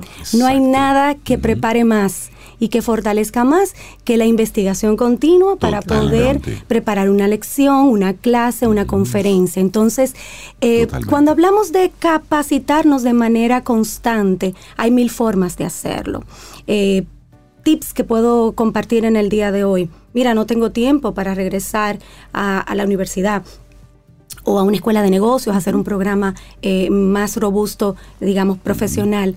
Pero sí tengo tiempo para un programa en digital, como el que le van a vender a mi amiga Sobeida aquí. Ya se lo vendieron, Ya se lo vendieron. Ella no lo sabe, pero ya se lo vendieron. No, yo Es- lo sé. Esa tarjeta ya pasó. No, todavía. Un programa en digital. Lo está pensando. Un programa en digital, este, preparar temas sobre enfoques de interés.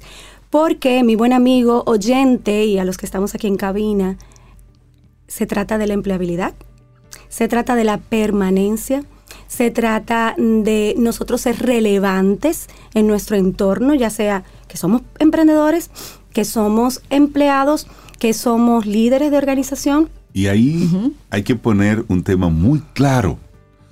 Los empresarios están necesitando y están pidiendo personas que vengan con ideas frescas, con ideas nuevas. Renovadas. Renovadas totalmente. Renovadas. Si tú te quedas mentalmente enclavado en el yo hice, yo era, Yo fui. yo fui, Yo logré. eh, y yo estudié tal o cual cosa. Si te quedas ahí, la verdad, no serás necesario en esa empresa en la de hoy. Nosotros aquí, es decir, cuando estamos hablando de necesitamos un nuevo colaborador, ah, pero necesitamos que tenga eso que yo no tengo. Curioso- Que y, y que sea Claro. curioso que- intelectualmente. que, que nos que traiga algo nuevo a la mesa, porque si no estamos condenados simplemente a perecer. Y el mismo empresario como tal, la formación le da a ellos también em, capacidad y perspectiva estratégica. Si tú ves lo que está haciendo, lo que está sucediendo, porque lo estás estudiando, ve- comienzas a ver ahí tendencias y comienzas a comparar lo que viene por ahí contra lo que yo tengo en mi empresa y comienzas a mirar los nichos, los puntos que tienes que unir para quedarte, digamos, siendo relevante como empresario. No es porque tú eh, necesitas buscar trabajo, tú tienes tu empresa, pero cómo tu empresa se vuelve también Sostenible. sostenible, En esta realidad. se diferencia Totalmente. porque una mente, eh, la cabeza de esa, de esa empresa es una mente que también está mirando tendencias y moviéndose hacia el futuro porque lo está aprendiendo. Eso. Cuando nosotros entramos a organizaciones a trabajar eh, procesos de transformación digital, ya aquí hemos dicho en varias ocasiones que todo comienza con el cambio cultural. Y una de las inquietudes que tiene el equipo de gestión humana y de estrategia de las organizaciones es cómo me aseguro de que tengo a los colaboradores, que, puedo retener a los colaboradores eh, que se puedan montar en este proceso de transformación y que pueda atraer colaboradores que sumen a esta causa. Y, y- y siempre surge la respuesta del Wikilearner. Esta persona que tiene la capacidad de aprender de forma continua, que es un curioso intelectual, llama? el Wikilearner.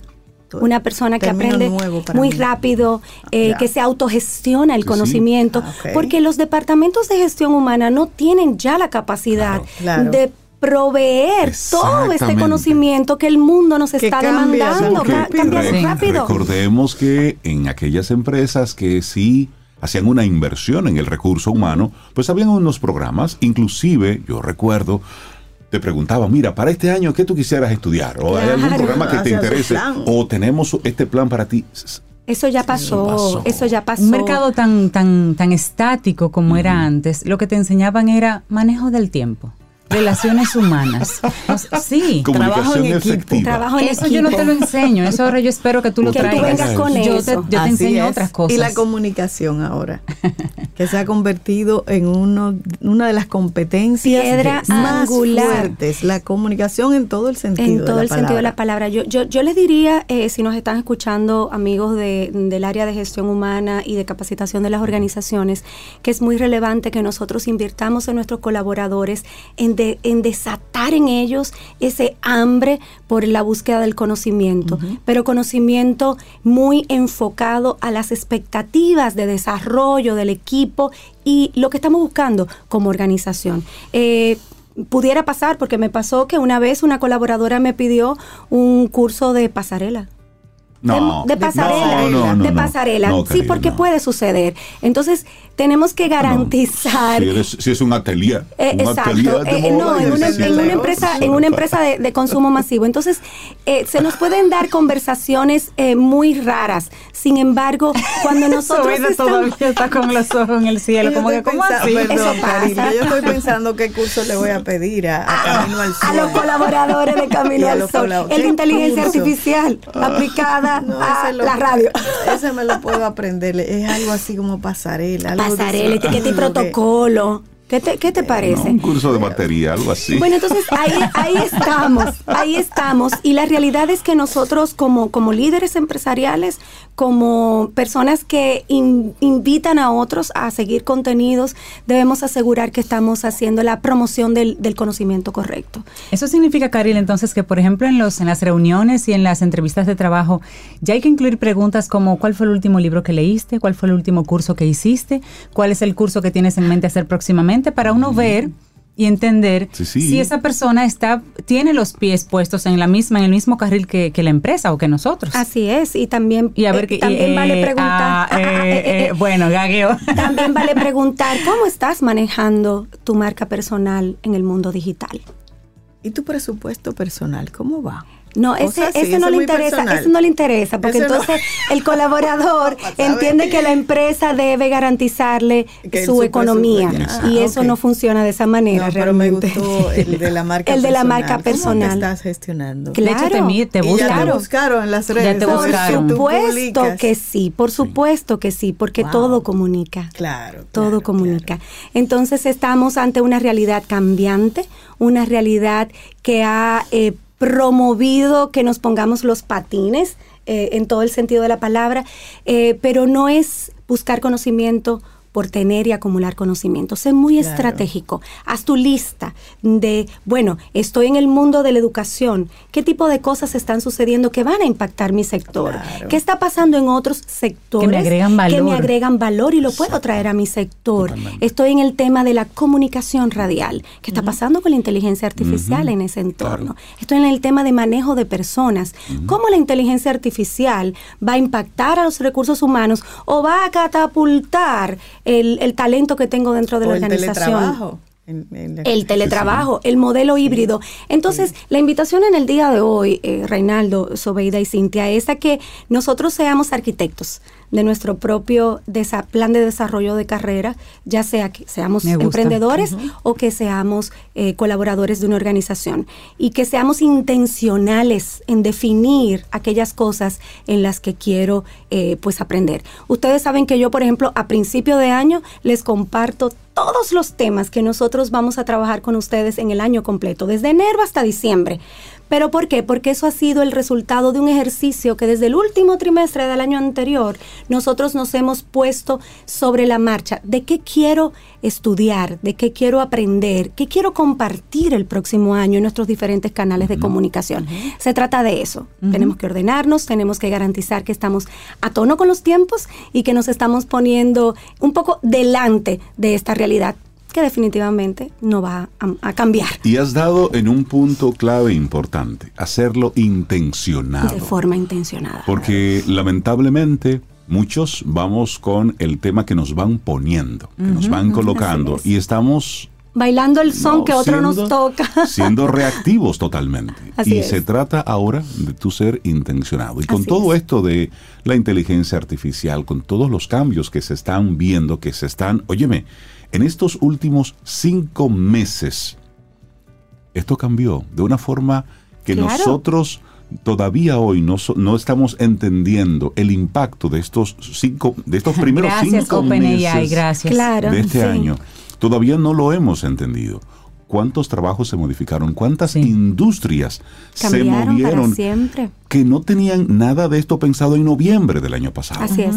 Entonces, el mundo cambiando, óyeme, a una De forma extraordinaria. Y nos toca movernos a esta velocidad. Cada uno elige el Claro. ritmo al que quiere ir, pero la invitación es hoy a que no seamos, eh, digamos, tomados fuera de nuestro eh, control sobre esta realidad. Cada uno tiene que hacerlo, no es tu departamento de gestión humana, eso es un tema muy personal y tienes que diseñar por dónde vas a caminar en el crecimiento profesional. Definitivamente, Caril Taveras, la cabeza de Ideox. Muchísimas gracias. A Caril, la gente que quiera seguir el contacto contigo, la conversación, los servicios profesionales desde Así es. Pues ideox.net en nuestra web y ahí pueden enlazar con todos nuestros canales digitales. Les invito también a que sigan mi, mi cuenta de LinkedIn, este, donde tengo una newsletter que compartimos in- eh, contenido de interés cada 15 días y profundizamos en muchos de los temas que traemos aquí en Camino al Sol. Buenísimo. Caril. Que tengas excelente día. Ustedes Gracias a ti, Karil. Tomémonos un café. Disfrutemos nuestra mañana con Rey, Cintia, Soveida, en camino al sol.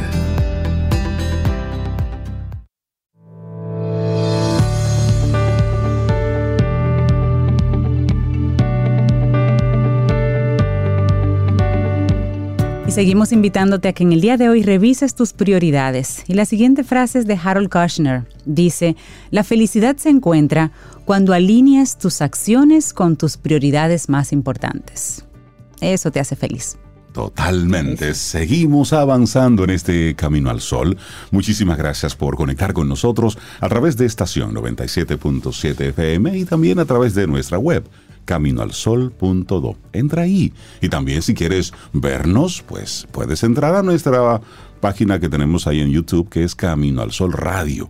Ahí tenemos algunas de las entrevistas. Por ejemplo, esta que vamos a tener ahora que es muy especial. Oye, Así su- es. Sube, sube un chin ahí, antes de un Ok, poquito, nada entonces, un poquito, espérate ver. porque e- esto es en vivo. esto Sí, es sí, en a ver a qué le suena Entonces, eso, a ver. Vamos A a, ver. Ahí, Dale un poquitito ahí. ahí. Eso suena bien. Eso suena a un gran clásico. Es. La voz. La voz, así es. Y esa es así como la entradita para que conversemos sobre ese magnífico evento, Sinatra el Tributo. Y para eso tenemos aquí a personas muy queridas, además, coordinadoras de todo este evento, pero gente muy querida. Lisette Fernández, coordinadora general de Unidos Ayudamos Más, y también a Mirna Brugal de Hanna, la tía Mirna, presidenta de la Asociación Pro Educación del Sordo. Y también tenemos la compañía maravillosa de una gente muy querida a través del Zoom, Laura Rivera, artista de La Sinatra, el tributo, la otra voz. Y es el tema que tenemos en este momento. Sinatra, el tributo, Lisette, Doña Buenos Mirna. días. Buenos días, Laura Bella. ¿Cómo están? Hola. Yo estoy feliz, de estar feliz aquí. por aquí. Yo estoy en mi casa, señora. Tú estás en tu casa. Así me- Estoy así feliz de bueno. Bueno, estamos muy. Estamos todos aquí con los Camino al Sol oyentes. Así Bueno, Laura bueno. camino al solo oyente. Sí, Eh, conectada. Y para nosotros, de verdad que es, es, un, es un lujo tenerles aquí para que hablemos de Unidos Ayudamos Más. Excelente. Y nos gustaría conocer cuál es la, la intención detrás de, de este nombre tan, tan potente. Bueno, señores, ante todo, muchísimas gracias por recibirnos en esta nuestra casa. Me encanta, como siempre, compartir con ustedes. Y en esta oportunidad, pues venimos a presentar, como bien dices, Rey, Unidos Ayudamos Más. Es una alianza de organizaciones sin fines de lucro que nos hemos conformado en un solo bloque con la intención de estar más sólidas a nivel de lo que es las alianzas público-privadas. En este caso, estas tres ONGs que somos la Asociación Pro Educación del Sordo, APES, y aquí tenemos a doña Mirna, que es su presidenta, tenemos el Arca de la República Dominicana y la Fundación Dominicana de Cardiología. Eh, la idea es favorecer a estas comunidades vulnerables que, a las cuales servimos a través de nuestras obras y gestionar de esta manera aliados lo que son la captación de fondos a través de iniciativas, programas, eh, lo que es donaciones en especies o en, en- en económico, en metálico. Y este es nuestro primer proyecto de manera conjunta. Un concierto solidario, un concierto por recaudación de fondos, que no podía ser mejor que Sinatra el tributo bajo la dirección del maestro Mauri Sánchez y con la interpretación de nuestros queridos artistas Laura Rivera, que nos acompaña hoy aquí, Máximo Martínez, José Guillermo Cortines y Héctor Aníbal. Así es que este sábado 3 de junio a las 8.30 de la noche en una única presentación en la sala principal del Teatro Nacional, invitamos a todo el pueblo dominicano a que se solidarice, a que manifieste su generosidad. Eh, es una manera, un gesto de ser agradecido con Dios, con la vida, de que hemos pasado una pandemia, de que estamos saludables y de que podemos aportar a través de y eh, eh, disfrutando de un concierto benéfico, estamos aportando a esta noble causa de estas tres ONGs. Totalmente. Y en esa misma línea me gustaría preguntarle a doña Mirna Brugal, que está aquí con nosotros, ¿qué significa para ustedes como, como asociación eh, estar involucrados bajo esta nueva sombrilla y ver la receptividad que está teniendo este nuevo, este nuevo ente? Bueno, en representación de las tres ONGs, por supuesto, ya dijimos que yo represento la Asociación Pro Educación del Sordo.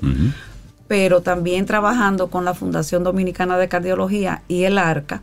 Esto representa algo eh, nunca hecho realmente. Nos, cada una por, nuestra cuenta propia no hubiéramos podido eh, celebrar un evento tan grande y tan magno y alcanzar tanto público y tantos eh, empresariados que, y, y entidades que nos han dado patrocinio por nuestra propia cuenta. Entonces, por eso aunamos las fuerzas.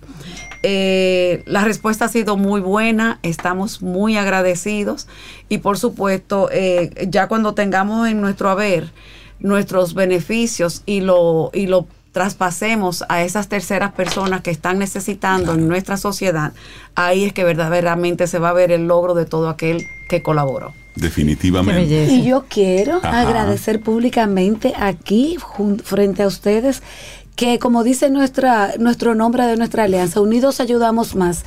Y las primeras personas que apoyaron esta causa son Cintia y Reinaldo. ay, ay. Señores, Reinaldo, la voz oficial de Unidos Ayudamos Más, de esa promo que se acaba de escuchar, de la de radio, de la de los videos, porque hicimos unos videos institucionales preciosos Sí, para sí, que la gente conozca de nuestra sobre y de verdad no tenemos cómo pagarles jamás en la vida todo el aporte que ustedes siempre han hecho a la Todo, causa. todo ¿no? el apoyo, y al contrario, nosotros somos los que con muchísimo eh, honor, eh, bueno, pues participamos de esto, porque lo que ustedes están haciendo es una labor de amor, y esto debe recibir cualquier tipo de apoyo, debe, debe, no es suficiente para todas las cosas que ustedes hacen. Así es Claro. que al contrario, gracias Y creemos por, Si tuviéramos muchos Cintia y muchos Reinaldo en este sí, país, sí. la cosa fuera diferente. Claro, porque Sí, si cada verdad. quien, desde su, eh, Donde está, su con lo que experiencia y, la- y desde, desde su talento puede aportar a causas así, este país tuviera No, eh, en gracias. otro Y lugar. ese- pero esa es gracias la coherencia de cada día ellos aquí en Camino al Sol, que es parte de World Voices. Eh, planteamos y ellos sobre todo son coherentes con eso. Cuando dice que cada quien puede aportar, bueno, pues ellos dos lo hacen desde el, el momento y el negocio, la situación que le ha tocado. Lo dicen y lo sí, practican, que sí, mucha gente, mucha gente nada más se queda... Yo particularmente he insistido mucho en cada una de las entrevistas que, que me han permitido estar, es en que así como Unidos Ayudamos Más, se han unido tres ONGs. Pensábamos que íbamos a ser seis, por motivos diferentes, las otras tres no pudieron aliarse con nosotros, pero tienen en proyecto aliarse el año que viene y ojalá sean muchas más, porque se puede hacer eventos magnos y, y trabajar en conjunto y el esfuerzo es grande. No te voy a decir que no ha habido trabajo, ha habido Claro, cantidad de trabajo, de coordinación, pero los logros van a, eso es como los partos. Que el dolor del parto, el dolor del parto, cuando nace el bebé se te olvidó todo lo que tú pasaste. Entonces, eh, yo motivo por este medio a todo aquel empresariado, a todo aquel eh, que está en lo gubernamental, eh, a que también se unan. Por ejemplo, yo, yo promuevo mucho que se dejen las competencias, como era hace una vez, hace 10 años atrás, 15 años atrás, que tú decías, no, si tú promueves la marca de un ron, la del otro ron no puede promoverla porque eso es competencia. No, señores, eso es alianza. Y en este caso no hay competencia porque esa competencia tiene que traducirse en beneficencia. Y yo Así creo es, que, y, y el nombre mismo llama a eso, porque es que unidos ayudamos más. Y bueno, una, una, una artista que a nosotros nos encanta Ay, sí. y está siempre bien cerquitita de, de Camino al Sol, Y es linda, Laura valga- valga la- Sí, por supuesto. Sí, hermosa, hermosa. Laura, ¿qué significa para ti como, como artista estar involucrada en este proyecto de Sinatra, el tributo? Ahí estamos, estás, tienes el micrófono apagado. Apagado, Vamos a desmutearlo. Ahí sí. A ver, Ahí ahora sí, sí, ahora perfecto. sí. Ok, ahora sí. Buenos días, mis amores. Qué lindo escucharlos. Eh, qué pena no poder estar ahí, pero bueno, ustedes saben cómo son las cosas. Y de, de alguna manera lo estamos, ¿verdad? Así Estás, es. claro. Eh, como quiera, yo siempre estoy con ustedes porque ustedes saben que yo soy fiel camino al solo oyente. Tengo mi hijo Ilan que es fan número uno A de ustedes. O sea que Tan bella. yo siempre estoy ahí, siempre estoy ahí. Y igual de igual manera también ustedes siempre eh, apoyando, como dice sobre todas las, las causas que, que merecen eh, nuestro apoyo y nuestra atención. Eh, me acuerdo que la última vez que vine también era que estaba haciendo un concierto benéfico y ustedes me apoyaron incondicionalmente, o sea que soy testigo de verdad de que, de que ustedes cumplen lo que, lo que dicen, de que hay que, como dijo Máximo Martínez, uno de los compañeros que va a estar en el, en el concierto, en la rueda de prensa él dijo una frase que a mí no se me ha olvidado, que es que el talento sin propósito no tiene sentido. Totalmente. Así es. Entonces, nosotros, ustedes ut- utilizan su talento para ayudar y nosotros también, cada vez que podemos. Eh, cuando el maestro se nos acercó para decirnos de qué trataba el concierto, eh, obviamente dijimos que sí inmediatamente. Eh, primero porque, como, como ya hemos hablado, no- necesitamos siempre colaborar y utilizar nuestro talento para, para apoyar causas como esta. Pero cuando yo fui a la rueda de prensa fue que entendí bien de qué se trataba, de que, de que Unidos Ayudamos Más es una fundación, pero que está englobando tres otras que, que son, eh, que necesitan de nuestro apoyo, que son eh, APES, ¿verdad? Para eh, ayuda a personas co- eh, con sordos. Hay otra que es la- el ARCA, que es para personas eh, con discapacidad. Y otra que no, no me acuerdo cómo que se llama. La si me Fundación ayuda doña Dominicana de Mimia o- o Cardiología. Cardiología, Fundación Dominicana. para personas con, con enfermedades cardíacas. Entonces, eh, nada, eh, el, el tributo a Sinatra es una belleza. O sea, el que vaya se le va a olvidar que está ayudando, porque eh, está tan hermoso y nosotros todos lo estamos haciendo con tanto amor que yo sé que el que vaya ahí eh, se, se le va a olvidar si dio que, que X cantidad. Lo importante es que apoye y que vaya y disfrute. Eso es este sábado en el Teatro Nacional a las ocho y media de la noche y las boletas están a la venta en Huepa Tickets, ¿verdad? Claro que sí. Así es. mismo. CN también, ¿verdad? Guapa Tickets en, en la boletería del Teatro Nacional, en CCN Servicio, en Supermercado Nacional y Jumbo, en línea también si la quieren hacer a través de, de la Asociación Sí, para- Educación para- del Sordo. Yo estoy a la orden en mi celular porque yo me otros se van a identificar conmigo que yo no entro a una plataforma de nada porque yo creo que eso me va a comer viva. Entonces yo mejor imprimí muchas boletas y digo el que no se atreve a entrar yo se la vendo. Y se la lleva. Ahí está. Todo, mija, mucho trabajo y poca ganancia. Pero ahí está. Tengo una curiosidad para las tres, la que quiera responder. ¿Por qué Sinatra? ¿Por qué elegir a Frank Sinatra para, para este evento? Bueno, mira, realmente nosotros elegimos a Frank Sinatra eh, por una propuesta también del mismo maestro Maurice Sánchez. Este espectáculo se presentó en octubre del año pasado en Altos de Chabón, Altos de Chabón con, en conmemoración al 40 aniversario de la inauguración de Altos de Chabón, que precisamente en La 1982 inauguró Frank Sinatra. Claro. Le hicieron ese homenaje y fue un regalo a los dueños de villa de, de Casa de Campo.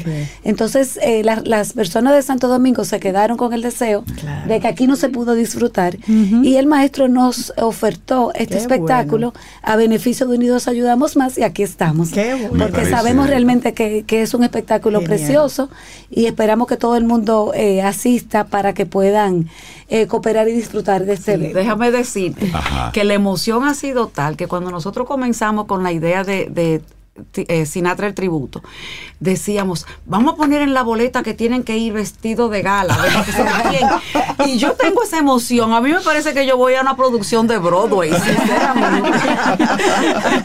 Mira, y, y mencionar que Ah, son pues la vamos a 22 subir, doña Miriam, la canciones. vamos entonces para que dé un- una bailadita ahí. Con No, yo me presto para todo a pesar de los años. 22 canciones que vamos a tener ese día y también la orquesta Big Bang en el escenario, o sea que va a ser que va a todo un- espectáculo. sí. Mira, y resaltar siempre personas como Laura, como Héctor Aníbal, como José Guillermo y Máximo Martínez y así otros artistas que siempre se prestan Sí. para esos eventos solidarios y que dan desde lo que tienen, que es su talento, Nuestro su voz. agradecimiento para todos. Gracias para ellos sí. también.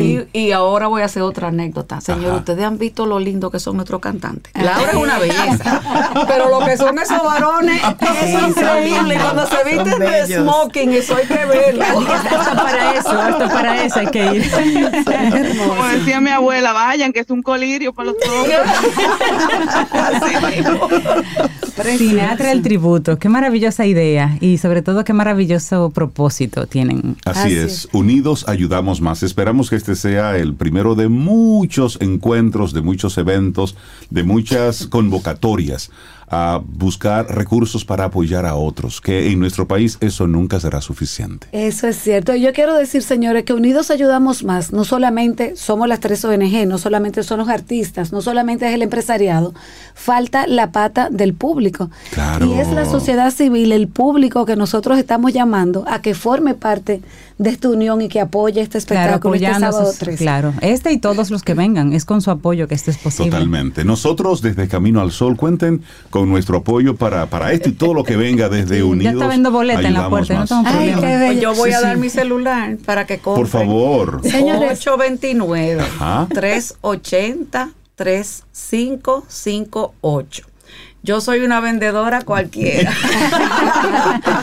Ese es el teléfono de doña Mirna Brugal de Hanna. Anótenlo por ahí, también presidenta de la Asociación Pro Educación del Sordo. Correcto. Así es, darle las gracias tanto a Lizeth Fernández, coordinadora general de Unidos Ayudamos Más, a doña Mirna Brugal, presidenta, como decía Cintia, de la Asociación Pro Educación del Sordo, y también a nuestra querida Laura Rivera, artista, y bueno, una persona muy querida aquí en nuestro programa y que la estaremos escuchando junto con Máximo Martínez, Héctor Aníbal y con José Guillermo Cortines, bajo la dirección del Maestro. maestro Amaury Sánchez. Estaremos por allá el sábado. Sí, vamos a estar Allá nos ahí. vemos, sí. Sí, sí, sí. Gracias, los esperamos. Abrazos, Laura. ¿Quieres formar parte de la comunidad Camino al Sol por WhatsApp? 849-785-1110. Camino al Sol.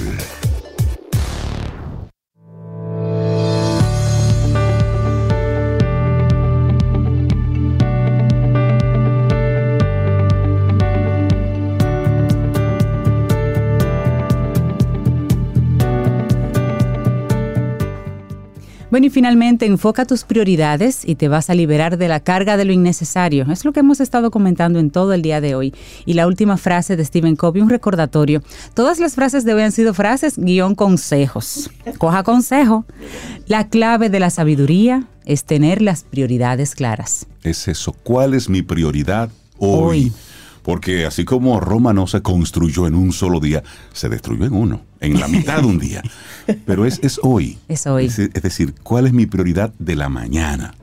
Y eso es lo más importante. Y a eso póngale todas las ganas posibles, a, a lo de ahora. Y luego lo demás es lo demás.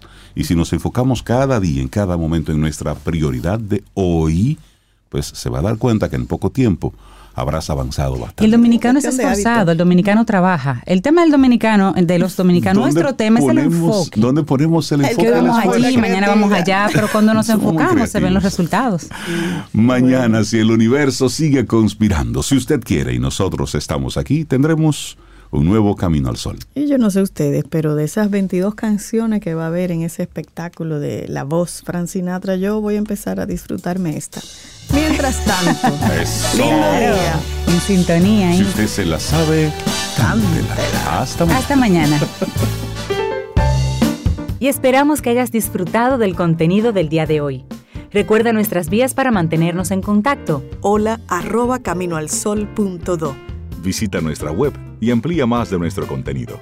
Caminoalsol.do Hasta una próxima edición. y pásala bien.